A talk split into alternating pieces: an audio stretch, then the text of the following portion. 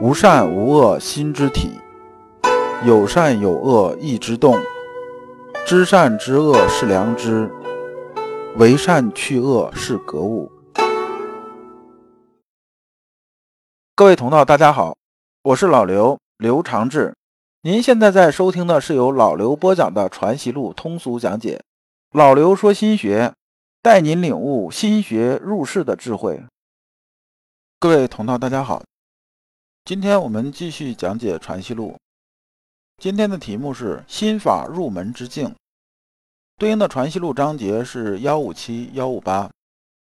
那么这节课呢，同样我们是有一个问题。这个问题是喜怒忧惧和良知的关系如何？喜怒忧惧其实就是情绪。这个问题就是说啊，我们的情绪和良知之间的关系究竟是个什么样子的？我们看《传习录》原文：幺五七来书云：“常事于心，喜怒忧惧之感发也，随动气之极，而无心良知一绝，或。”枉然消阻，或恶于出，或至于中，或毁于后。这一段啊，陆程啊，就是已经有感觉了。我们发现啊，陆程这个人呢，他还是属于务实派的，就是他不空谈，他属于很务实的这么一个人。那么他给先生写这封信呢，说的是什么呢？说的是啊，我这个感受，说我啊，按照你说那种方式啊，就是你说那种心法呀，我尝试着来感觉啊。我心里边情绪这种动啊，那么什么情绪呢？就是喜怒忧惧这些感觉啊，它怎么发出来的？我现在基本能感觉得到，就是它一动气的时候啊，就是说我们把这些喜怒忧惧啊都当做气，就是一股气嘛。它一动的时候啊，这一波动一动的时候，我是能感觉到的，就是我觉着我心里那良知，我就能感觉到。这时候良知一觉，这时候良知啊是种知觉，它能知觉得到。这里边的无心良知一绝是这个意思，说呢，我知道了之后呢，它一发动的时候呢，我就把它阻断了，就说它发动了，我一觉着，哎，这不对啊，这不能这样子，然后呢，我就能把它阻断。要么他刚有一动念的时候，比如说我看这事情，我刚要发怒啊，我马上就感觉到了，那么我可以恶于出，那我就知道了，说我这事儿要发怒，这不好，我就把这个放下了，就不发怒了。或至于中，或至于中是说到中间的时候，我突然醒了，说：“哎呀，这我不能这样子。”就像我们平常人也有这种问题啊。比如说，我们说了一句话，或者做一件事儿，或者当时啊血啊冲到头上来了，然后你突然就感觉到说：“不行，这不能这样子啊，这样下去的话，事情会更糟糕的，或者怎么样怎么样，是有这种感觉，就是至于中，或毁于后啊。就这事儿干完了之后呢？”因为怒气啊，或者因为恐惧啊，因为忧伤啊，因为什么什么这些啊，这些情绪主导的，我们做一些事情啊，然后呢，我们做完之后啊，就开始后悔了，说这个，哎呀，这个怎么能这么做呀？这怎么样怎么样的？但是呢，我们往往是吃一堑长一智，这事儿完了之后呢，我们就知道下次再有这事儿啊，我们呢就不这么干了，就是一有感觉啊，就想起前面那教训了，就不能再这么做了，这是毁于后。我们看，这是啊，路程的修心的一个体会，他把这体会说出来了。然后呢，我们修心学入门来讲的话，确实是这样子的。那么接着说呀，他说他另一个体会，他说啊，然则良知常若居悠闲无事之地而为之主，就是意思说啊，我心很平静的时候啊，我就知道良知在，我能感觉得到良知在的。但是我一旦呢有这情绪发作了之后啊。那么往往我就找不着这良知在哪儿了，有这种感觉。这个良知啊和这个喜怒忧惧啊，是不是啊不在一起啊？或者是他这一个存一个不存，是不是这样子啊？然后我们看先生是怎么回答的。先生说呀，你能有这个体悟，就是说啊，你能有啊这个恶于出，至于中，毁于后啊，能感觉到动气之极呀，有这个体会呢，已经很好。很好到什么程度呢？是这个非常好了，就是已经入门了。你这时候已经知道什么是未发之众，什么是寂然不动，已经了解这些东西了。那么你发出来之后啊，也就是终结之和了，就是发而结终结嘛，就是之为和，已经到这种程度了。那么这个呢，就是我们心学入门了，就说你感而遂通之妙了，就是大概这事情就知道了。但是呢，你说啊，这良知啊，常若居于悠闲无事之地啊，这句话呢，还是啊，这个说过了头了，这个是不对的，不是这样子的。我们良知啊，始终是都在的，就算你有情绪的时候，良知也是在的。你没感觉得到呢，这只是什么呢？只是说啊，你修为还不到。那么喜怒忧惧啊，也无外乎是在良知啊控制之内的事情，它不是之外的事情。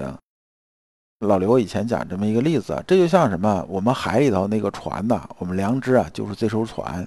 那么这海水呢，就是喜怒忧惧啊种种这种情绪。海水啊，它是很平静的时候，我们的船在；那海浪很大的时候啊，这船也是在的。涨潮落潮的时候，浪很大，那你这时候不是说船消失了，船在不在那？船还是在的。那么呢，当这个海水特平静的时候，也同样是在的。另外，这里边呢，关于私欲这个事情啊，古人是这么讲的。古人呢，用字很简洁，所以呢，我们学习的时候要知道古人说的原意是什么。就是说，不是说啊，我们一产生情绪啊，就是私欲，这不是这样子的。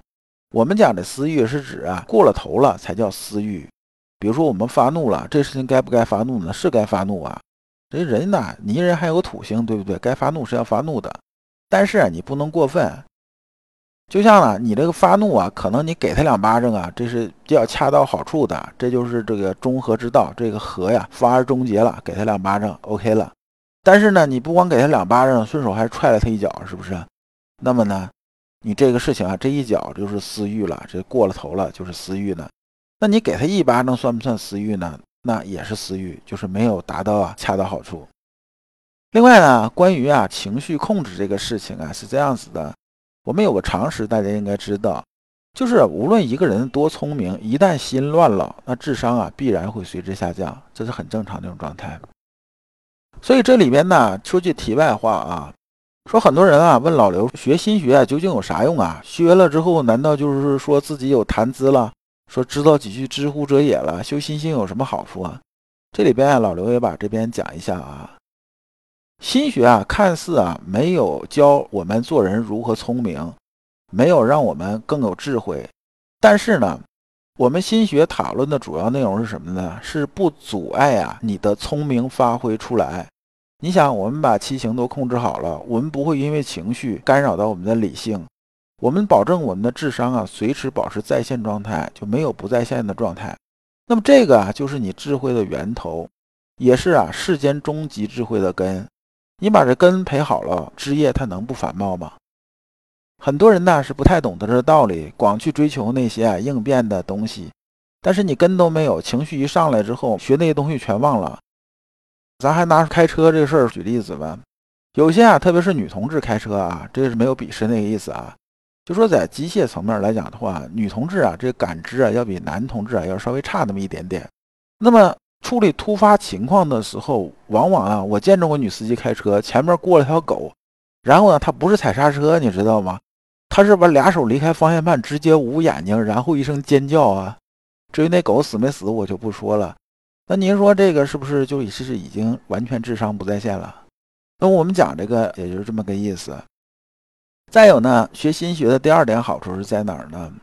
我们克服心里边的好名、好色、好货啊这个毛病啊，就说啊，只要是人呐，我们由于基因层面的这种需求呢，我们与生俱来啊，都会有好名、好货、好色这个毛病，这是避免不了的。那么呢，我们看到自己的心体里边这些东西怎么动的，别人呢也是这样子。当我们把自己心体里边的这些东西啊搞得游刃有余的时候，那么呢，你想想你在看别人的时候，是不是就是非常洞悉这种感觉了？你就知道他这个节点他在想什么。那么我们也就是说什么呢？也就是对人性啊已经基本洞悉了。当你对人性已经洞悉了，就相当于啊，你跟人同样在一桌打麻将，是不是？你等于啊，你也已经眼睛已经可以透视了，其他三家牌啊是什么你全知道。那么这时候你再出牌，你说你胡牌的概率有多大？那肯定很大吧。好，我们接着讲《传习录》幺五八来书云：夫子所以良知为照心，切谓良知心之本体也。照心人所用功，乃戒慎恐惧之心也，由思也。而遂以戒慎恐惧为良知，何以？那么我们看啊，陆程啊，还是有些进展的。他又写了一封信说啊，先生啊，你说啊，良知啊，其实就是照心。这个照心是什么意思呢？就是我们讲啊，反观觉照内视啊，讲这个意思，也就是上文呐，陆程啊说那个意思，说什么呀？说我已经能感觉到啊，我这些情绪啊，它的动是怎么样一个动的，我能看得到了。那么这就是我们讲的内视和照心，就这么一个意思。说啊，我觉着啊，良知啊，就是心的这种本体。那照心这件事情呢，就是我们人在用功啊，就如何用功。看到这个本体，所以呢，我们才能啊戒除啊慎恐惧之心也，是这个意思。所以呢，我认为呢，戒慎恐惧之心呢，这就是什么呢？这就是良知。戒慎恐惧就是良知。这样说对不对呢？我们看先生怎么说啊？先生说啊，能戒慎恐惧者是良知也。这句话就是一句话，其实就是一个意思，说啊。能让你啊戒掉甚恐惧这些东西的那个东西，就是良知，就这么个意思。那么讲到这儿呢，咱们就回到这一讲开头问那个问题。这个问题的解答是这样子的：把动气之极到动气之微，再到啊将动未动的全过程观察的清楚明白，就是摸到心学的大门了。比如说，我们就讲愤怒这件事情吧。怒气从啊，它刚开始啊一出来，就是说我们讲冲没无震，万物森然以惧啊，就是说刚有那么点意思，我就已经知道了。到那个最后啊，这个气啊就是比较消退啊，完全消退的什么都没有，一直到啊它整个是非常非常细微的环节啊，我们都能看得清楚明白啊。也就是说呢，我们照心这个过程啊，已经啊把握纯熟了。这时候啊，才算摸到心学的大门，而不是说算是你练成了。老刘在这里啊，补充这么一句：我们修行的时候啊，只读书不修行是不行的。很多人都是只喜欢读书，读《论语》啊，读《传习录》啊，读原本大学呀，读《尚书》啊，这些经典啊，你都读，然后都背，这个是没有问题的。但是呢，你不能只在文字上下功夫。咬文嚼字这种结果啊，就会变成一个满脑子是知识的书生。而我们有句话叫什么呢？百无一用是书生。因为啊，你没有真正去修理你的心体。一个学者来讲的话呢，就是说啊，他这个两脚书橱啊，两脚书橱，就如果他不是切实的去修心，就算是学富五车、著作等身呢，终究啊，也是个玩物丧志的人。就是说呢，实际上还是不行。那么我们最能看到修到什么程度的检验是什么呢？就是说啊，碰到事儿，你比如说面对啊生死这种事情来讲的话呢，有些人呢，像也是国学大师，你比如说像熊十力啊，什么佛学大师欧阳靖啊，然后一面到生死问题啊，立马就倒了。这时候他觉得所有这种知识啊，能给别人呢侃侃而谈的东西啊，最后啊就什么用都没有了。这个东西啊，它只是一个活动输出而已，而不是真的把心呢修好了，这是两回事儿。我们修心学的时候啊，要切记这一点。